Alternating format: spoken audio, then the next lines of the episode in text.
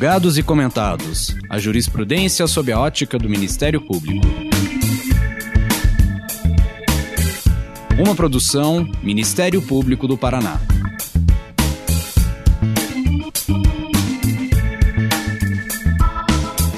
Olá, este é mais um episódio do Julgados e Comentados. Eu sou Sâmia Bonavides, do Ministério Público do Estado do Paraná e nova apresentadora do podcast.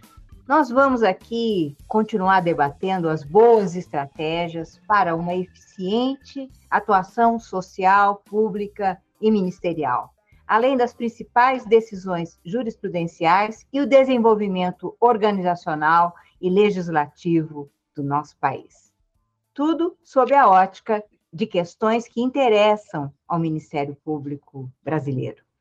O meu colega, Eduardo Cambi, agora no curso normal da sua carreira, foi para o Tribunal de Justiça do Estado do Paraná, sendo o mais novo desembargador ali empossado, e foi nomeado pela regra do quinto constitucional.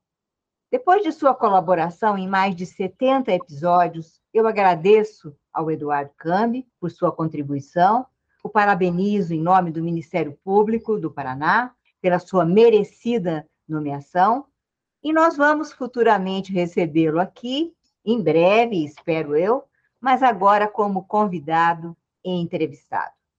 O episódio de hoje vai tratar de planejamento, na perspectiva da igualdade ou equidade de gênero.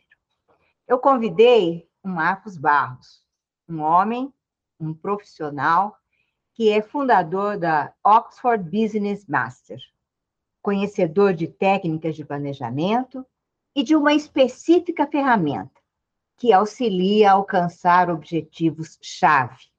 E fiz a ele esta proposta.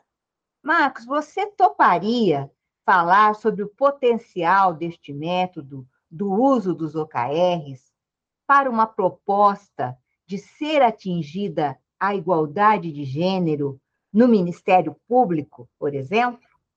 E ele, que tem uma grande abertura de ideias, que é uma fonte inspiradora para mudanças de comportamento, as quais muitas vezes acontecem por meio de movimentos simples que provocam excelentes resultados, ele topou, é claro. E por isso ele está aqui hoje. E não está só porque topou, está porque é nosso destino de Ministério Público ter a sorte de contar com colaboradores maravilhosos de todo canto do mundo. Marcos é brasileiro, mas hoje vive no Reino Unido. Gostaria muito que você, Marcos, se apresentasse para os que estão acompanhando este podcast e dissesse desde logo por que planejar é preciso, viver não é preciso?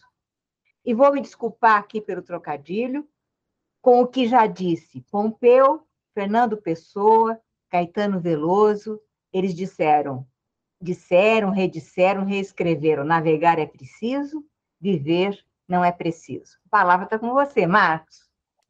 Muito obrigado, doutora Sâmia. Primeiramente, eu quero agradecer o convite para participar desse podcast. É, eu sou apaixonado por comportamento humano. Eu comecei a me debater com as minhas próprias dificuldades em executar aquilo que eu havia planejado. Isso foi após uma visita ao médico, onde ele disse que eu tinha que mudar totalmente meu estilo de vida, alimentação e tudo mais. A partir daí, eu desenvolvi uma curiosidade muito grande para entender o porquê nós fazemos ou não fazemos aquilo que nós planejamos.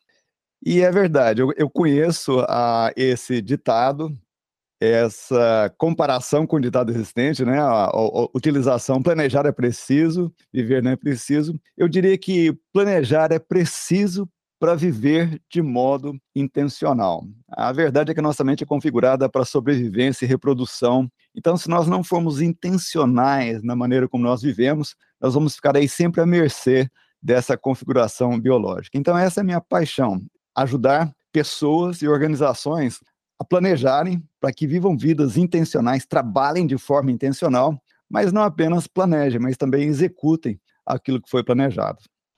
Mas além do Marcos Barros, eu tenho mais uma convidada aqui, muito querida para nós, muito querida para o movimento de mulheres do Ministério Público brasileiro e também para o nosso Ministério Público do Paraná. Está aqui a promotora de justiça Mariana Dias, que é uma entusiasta de ações de inclusão das mulheres no Ministério Público. Mariana veio aqui enriquecer o debate e acompanhar este podcast. Mariana, por favor, gostaria que você se apresentasse. Olá, primeiramente eu quero agradecer pelas palavras carinhosas da doutora Sâmia. Quero dizer que eu me sinto muito honrada em participar desse primeiro podcast apresentado pela doutora Sâmia e que uh, vai ser destinado a, aos promotores para que eles e promotoras, né, para que nós possamos aprender um pouco mais com Marcos Barros. Bom, é, eu estou no Ministério Público do Paraná como promotora de justiça há 12 anos. Ocupo atualmente uh, o cargo de diretora de Mulheres Associadas na Associação Paranaense do Ministério Público. Já fiz parte do Centro de Apoio de Direitos Humanos e durante esse tempo eu coordenei o núcleo de promoção da igualdade de gênero e integro atualmente o Comitê de Igualdade de Gênero, que foi recém-criado né, pelo Procurador-Geral de Justiça, Dr. Gilberto Jacóia, e que é presidido pela doutora Sâmia. Obrigada, Mariana. Eu agradeço mais uma vez a vocês. Eu acho que vai ser um bate-papo maravilhoso hoje, porque conheço o Marcos e, e sei como ele fala fácil e efetivamente nos conecta com a questão do planejamento.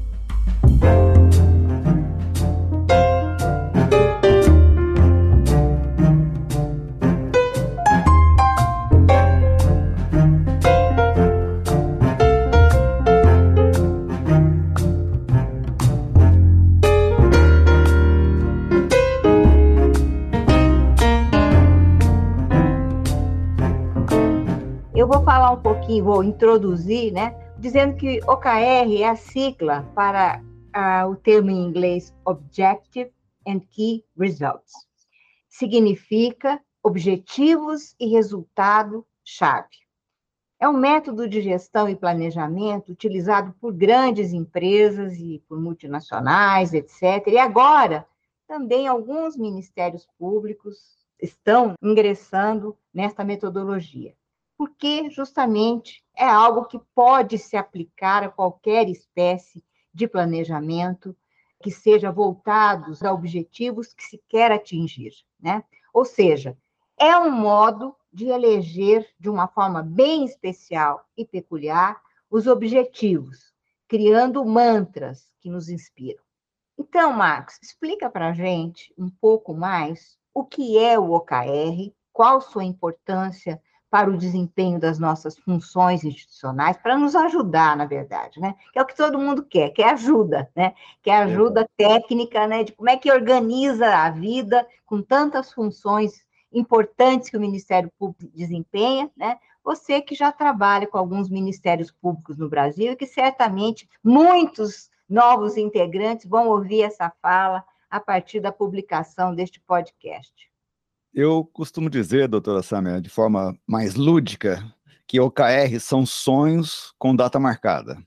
Frequentemente nós temos ideias de coisas que nós queremos fazer, ou a metas que queremos atingir nas instituições, na vida pessoal, e geralmente quase nada disso é transformado em plano, e aquilo que é transformado em plano raramente é executado até o final. Então, OKR são uma maneira muito simples de se estabelecer os critérios para que um plano dê certo e progrida.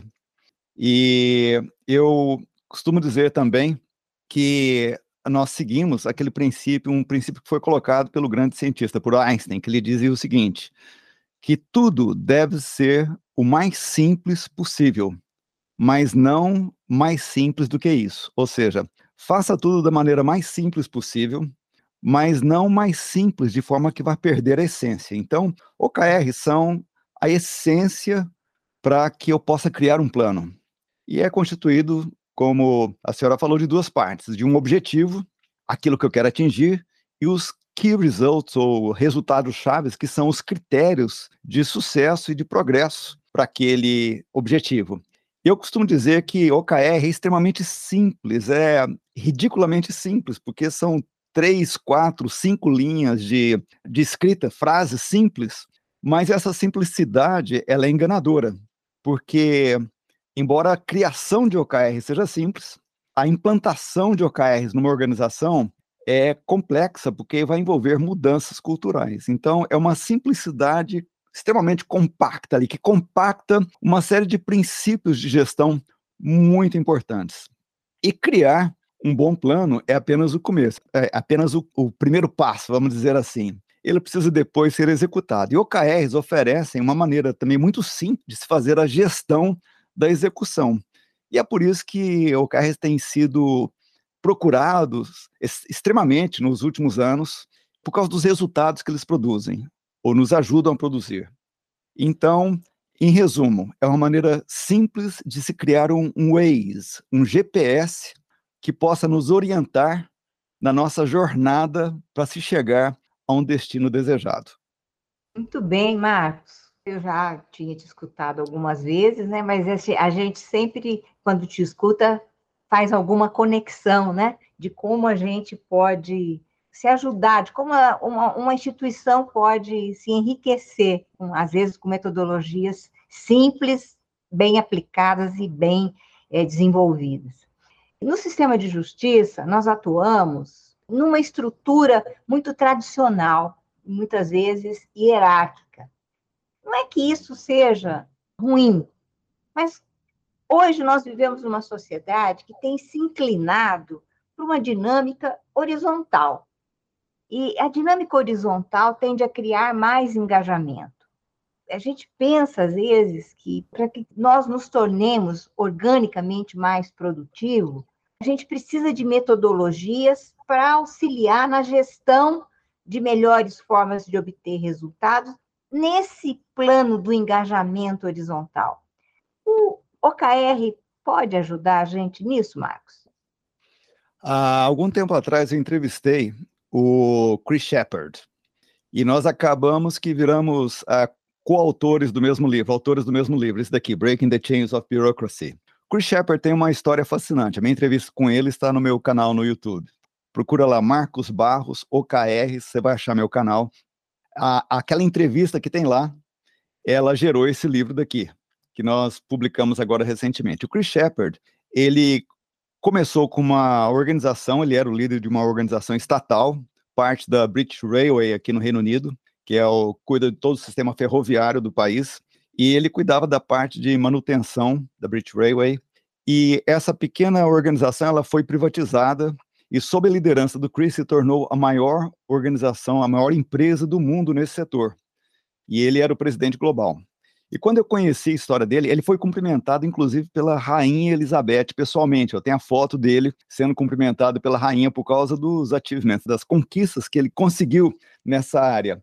E quando eu fiz essa entrevista, eu falei, Chris, me conta aí, isso tem lá na entrevista, conta aí o segredo, como que você conseguiu isso? Ele falou, Marcos, um dos princípios que eu usei foi usar menos camadas de decisão. Nós tínhamos muitas camadas na nossa hierarquia, toda decisão era muito complexa. Então eu reduzi isso ao mínimo, eu horizontalizei a nossa estrutura. Isso, doutora Samia, 30 anos atrás ele fez isso é, quase 30 anos atrás. Então, essa horizontalização que a senhora mencionou trouxe esse dinamismo que eles precisavam para se tornarem líderes do mercado. Bom, é, como que nós podemos aplicar isso para o setor público? Essa é a grande pergunta, porque nós sabemos, eu hoje eu tenho bastante intimidade, vamos dizer assim, com ministérios públicos e outros setores públicos no Brasil, e eu conheço, a primeira, é extremamente hierárquico, existem uma série de camadas de, de decisões a serem tomadas, e isso, para mudar do dia para a noite, é impossível, praticamente impossível. Nós precisaríamos aí de uma revolução, um milagre, sei lá, alguma coisa muito drástica acontecendo para isso mudar.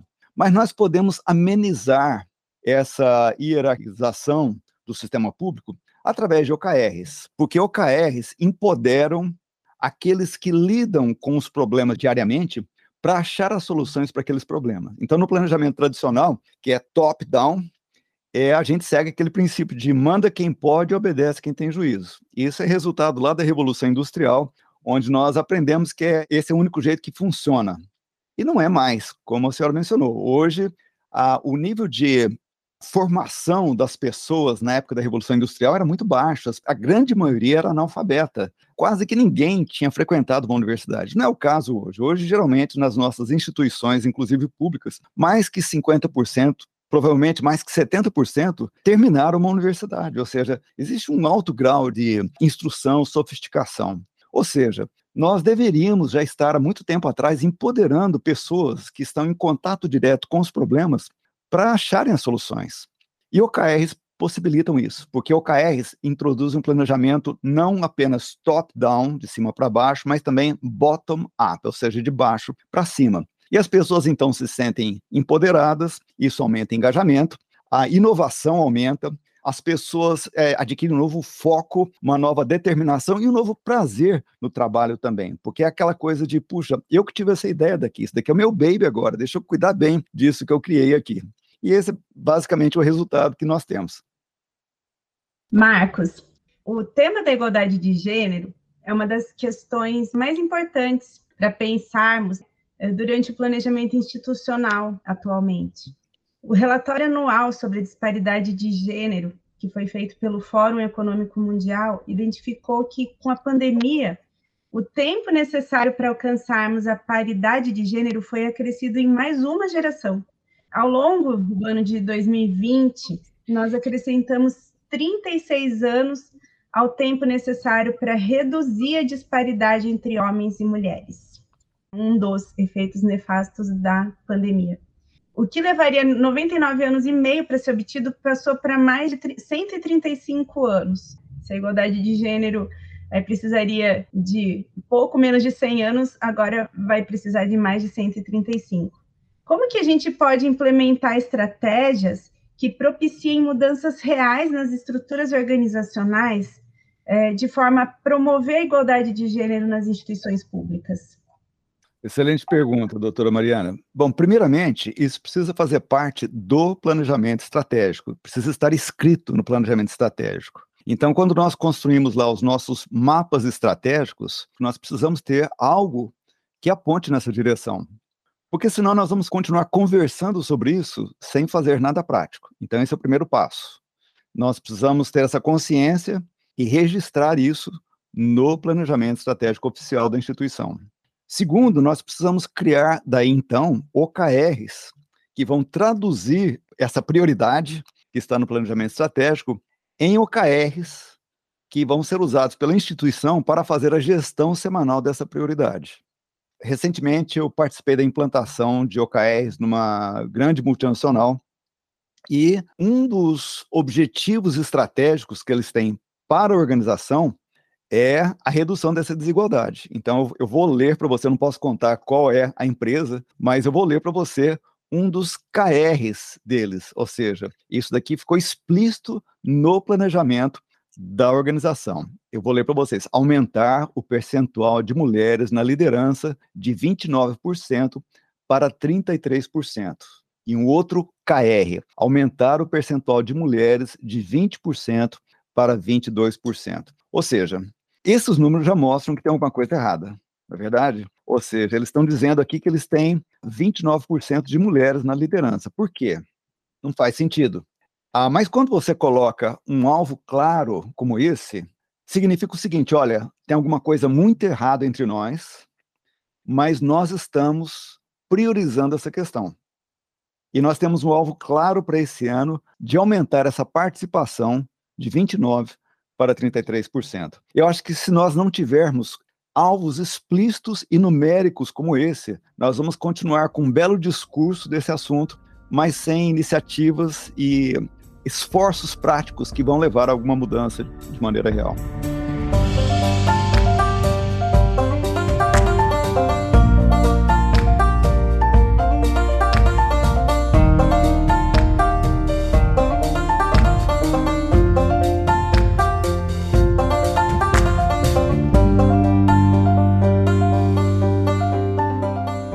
Tem um estudo intitulado Diversity Matters, que foi elaborado pela consultoria McKinsey em 2015, que demonstrou que organizações que possuem equipes executivas com equidade de gênero têm 14% mais chances de superar a performance dos concorrentes. enquanto que as que possuem maior diversidade étnica chegam a ampliar em 35% as suas chances. Qual seria a importância de termos mais mulheres ocupando os espaços públicos e de liderança para que outras mudanças como essa sejam promovidas?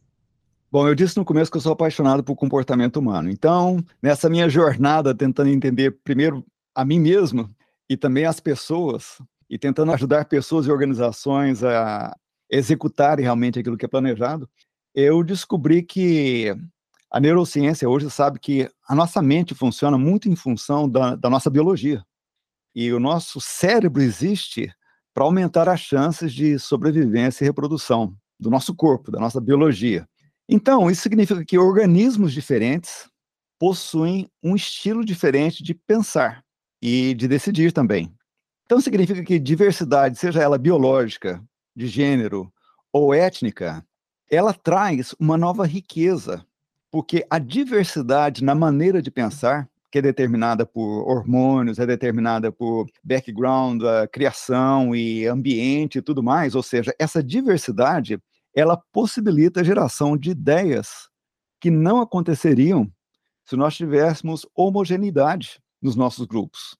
Então, é, por séculos, por milênios, na verdade, nós desperdiçamos o talento acumulado que vem da diversidade gerando sociedades geralmente machistas e que excluíam essa participação. Graças a Deus que tem mudado, está mudando, precisa mudar mais rápido ainda, porque o resultado é, primeiramente, soluções muito mais interessantes, inovação. Terceiro, estilos diferentes de lidar com os mesmos problemas que vão gerar soluções muito melhores, sempre melhores.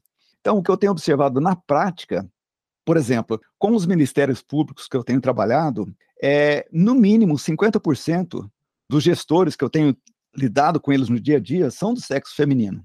E isso é extremamente, extremamente positivo, porque nós temos uma riqueza de ideias que é simplesmente fenomenal. Os resultados que nós temos obtido é simplesmente fenomenal também. Nossa primeira experiência foi com o Ministério Público do Mato Grosso do Sul e já no primeiro trimestre de uso de OKRs envolvendo grupos extremamente diversos nesse sentido, nós tivemos setores que mais que dobraram a produtividade no primeiro trimestre. Por quê? Porque através de ideias inovadoras, de novas ideias que foram surgindo através principalmente dessa diversidade. Então, resumindo, eu creio que inovação só pode acontecer na sua maneira otimizada quando nós temos diversidade. Pois é, Marcos, é tão bom é, a gente ouvir e porque a gente efetivamente vê isso na prática, sente isso, e a única coisa que a gente fica meio chateada quando ouve essas pesquisas e que a gente tenta mudar tanto e às vezes a gente tem retrocessos, né? Bom, em todas essas perspectivas, eu sei o que pensa Mariana, que nós discutimos, nós debatemos isso no Movimento Brasileiro de Mulheres, num comitê aqui no Ministério Público, como ela mesma já falou, o Comitê de Igualdade de Gênero, né? Sabemos da importância de mais mulheres ocupando espaços públicos e na liderança. Para quê? Porque nós somos muito preocupados no Ministério Público, temos que ser, com transformações sociais, com mudanças sociais, né? E você falou muito bem, essas mudanças, elas acontecem da melhor forma possível quando existe a diversidade, porque a diversidade produz inovação, né? Porque aí a gente ouve vários setores, a gente, é, vamos dizer assim, pode fazer uma síntese social, é, geral de tudo que acontece, e principalmente com a contribuição das mulheres. É, não é mesmo, Mariana? Não sei se você quer complementar alguma coisa. Certamente, né? Se o Ministério Público volta suas atividades para a sociedade que é tão plural, é, não tem sentido que ele seja conduzido somente por homens, né? Se a sociedade é composta por mulheres, somente por pessoas brancas, se a sociedade é composta por pessoas negras também, por indígenas, enfim, por tantos povos e comunidades tradicionais que a gente tem por aí, né? Então, sem dúvida que essa diversidade é importante que ela esteja presente em todos os lugares, né? E, Marcos, você por acaso já percebeu se a própria atividade de planejamento tem mais, tem menos, tem igual efetividade quando conduzida com a participação de mulheres? Ou seja, isso é relevante para esse tema ou não? Doutora Sam, eu, eu entendo que planejar é imaginar e desenhar o futuro. Então, o nosso processo decisório, ele é primeiramente emocional. Tem um trabalho muito bom de um neurocientista chamado Antônio Damasio. Ele escreveu vários livros. O meu favorito se chama O Erro de Descartes, onde ele mostra que você acreditar que o nosso processo de decisão ele é lógico é realmente um, é por isso que o, livro é chamado O Erro de Descartes, né? Nós não somos cartesianos como nós imaginamos. Nós contamos uma história a respeito da nossa lógica que não é verdadeira. Porque, na verdade, todo o nosso processo decisório, ele começa de maneira intuitiva, emocional e inconsciente. E essa maneira de decidir intuitiva, emocional e inconsciente, como eu disse antes, ela é determinada primeiramente pela nossa biologia. Isso daí inclui distribuição hormonal, é, funções do corpo, necessidades do corpo e tudo mais. Tanto é que é comprovado que nós decidimos de forma diferente quando nós estamos com fome. Então, as nossas tendências mudam totalmente quando a nossa biologia muda. Então, quando nós temos mulheres envolvidas no planejamento, nós temos um desenho do futuro que tem peculiaridades que não estão presentes quando apenas homens estão fazendo isso. Porque, como o organismo é diferente, a distribuição hormonal é diferente, as emoções são diferentes, então o desenho vai ser diferente. E por ser diferente, ele se torna mais rico também. Eu creio que esse é o porquê que nós necessitamos dessa diversidade, para que nós possamos agregar a riqueza do desenho do futuro. E também porque o homem, ah, biologicamente e no ponto de vista da evolução da espécie humana, o homem sempre teve prioridades muito distintas. Na pré-história, o homem ele caçava. O homem desenvolveu uma visão de túnel, né? O homem vê uma coisa só ali na frente. Isso serve para um propósito. A mulher desenvolveu uma visão que ela é muito mais ampla, ela é mais abrangente, ela consegue observar várias coisas ao mesmo tempo. Geralmente ela é mais perceptiva das coisas à sua volta. Ou seja, quando nós combinamos esse afunilamento da visão que o homem tem provavelmente por causa da necessidade de caçar e de ir atrás da alimentação da família. Com essa visão ampla que a mulher desenvolveu, nós temos o melhor de ambos combinados. E isso, potencialmente, não apenas dobra a eficácia do nosso planejamento, isso daí multiplica, no mínimo, em 10 vezes a eficácia do nosso planejamento. Então, a resposta é sim, nós temos planejamentos de qualidade superior quando nós temos homens e mulheres, ou etnias diferentes, raças diferentes, participando juntos e contribuindo juntos.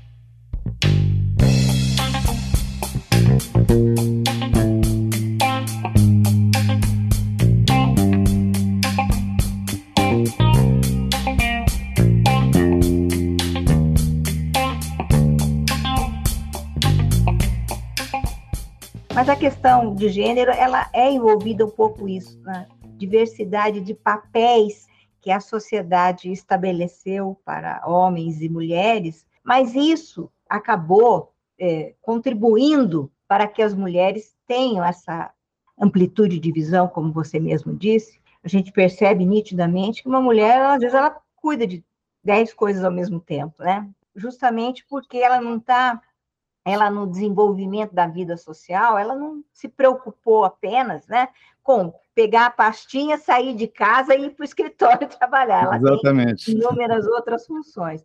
Mas agora a gente está meio que tendo que se direcionar para o final dessa conversa deliciosa, né? E para nós uhum. finalizarmos, uma conversa que foi super produtiva e agradável, importante, eu gostaria de deixar uma, mais um questionamento para você, Marcos. Como é que a gente pode criar engajamento e inspiração que é isso que a gente hoje está atrás nos ministérios públicos aí, para uma melhor participação de todas as integrantes, de todos os integrantes de uma instituição pública, para elaborar essas estratégias de um planejamento por meio dos OKRs, é, como algo que cria um espaço de verdadeira interação de uma forma orgânica, de uma forma efetiva.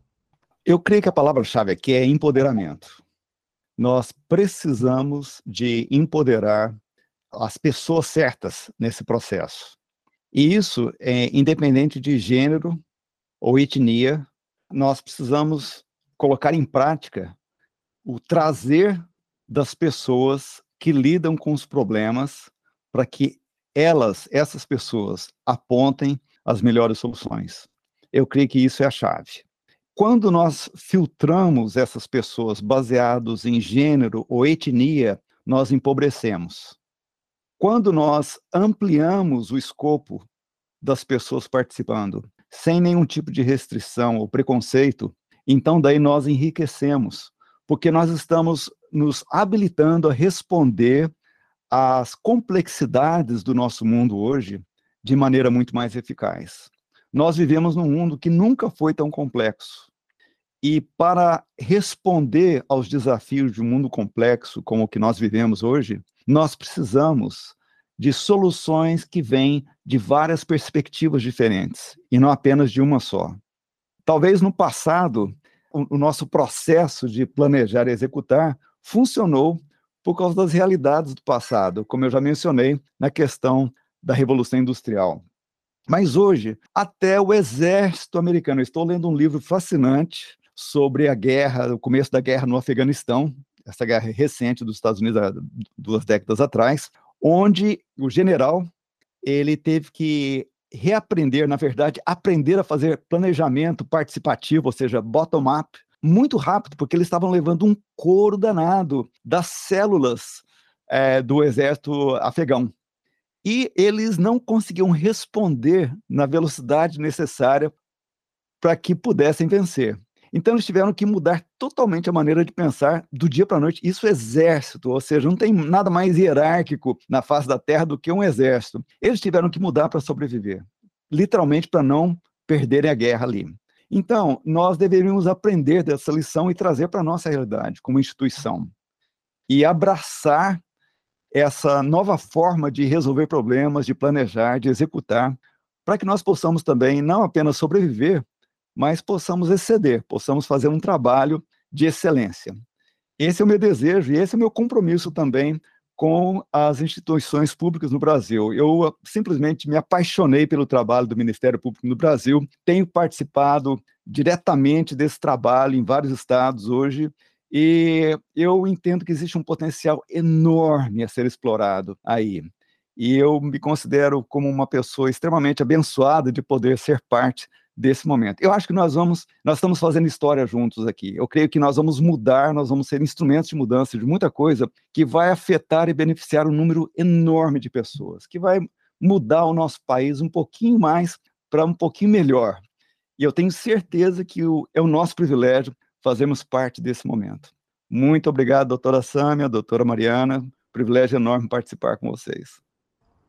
Que maravilha, que fala inspiradora. A gente precisa muito, a gente acorda todo dia precisando de inspiração.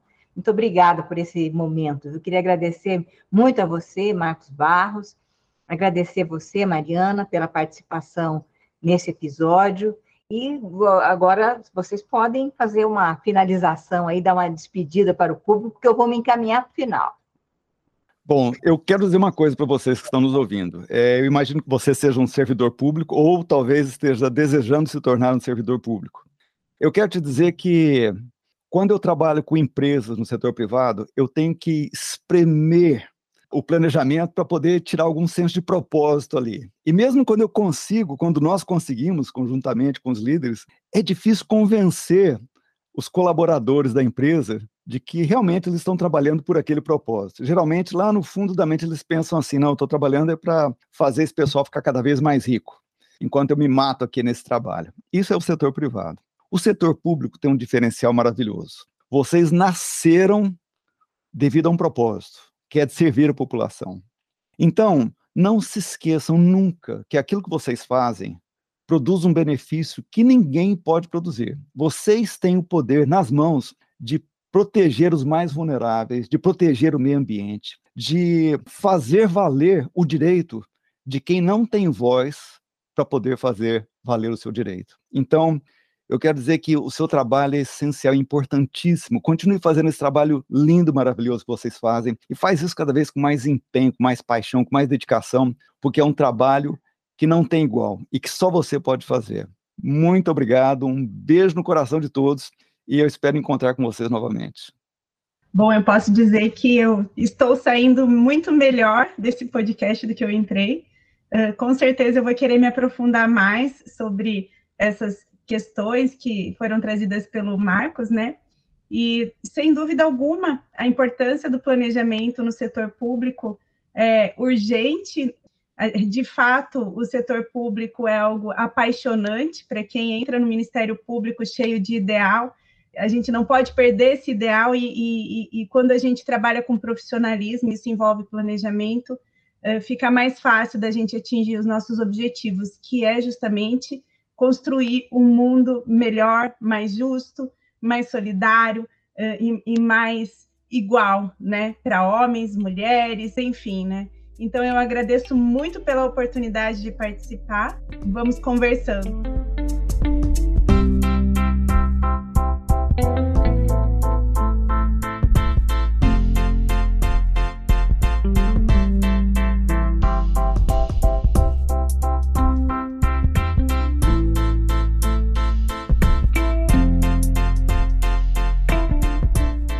E eu vou deixar um beijo grande para todas as mulheres do Ministério Público, todos os homens, para aqueles que estão acompanhando e ouvindo este podcast, é, de dizer que a, a gente a cada dia, se tiver aberto, se tiver assim a mente aberta, o coração aberto, a gente pode melhorar muito aquilo que a gente está fazendo em qualquer das atividades.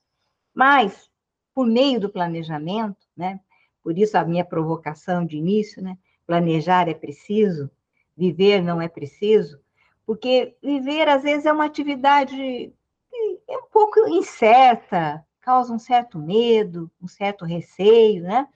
É, a gente dribla isso por meio do conhecimento humano, do avanço do conhecimento humano, sabendo prever, né? principalmente neste mundo de muitos riscos, a gente pode tentar diminuir tudo isso, a gente pode tentar, vamos dizer assim, prever e propor um futuro que seja mais interessante para todos nós, melhor.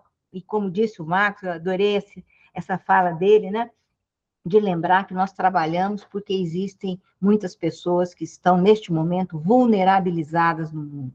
E nós temos que ter um compromisso com isso. Eu adorei, adorei tudo isso, adorei falar de equidade de gênero, porque nós não, não precisamos falar só de igualdade, nós não queremos nem que tudo seja igualzinho aqui, igualzinho ali, mas que exista equidade, né?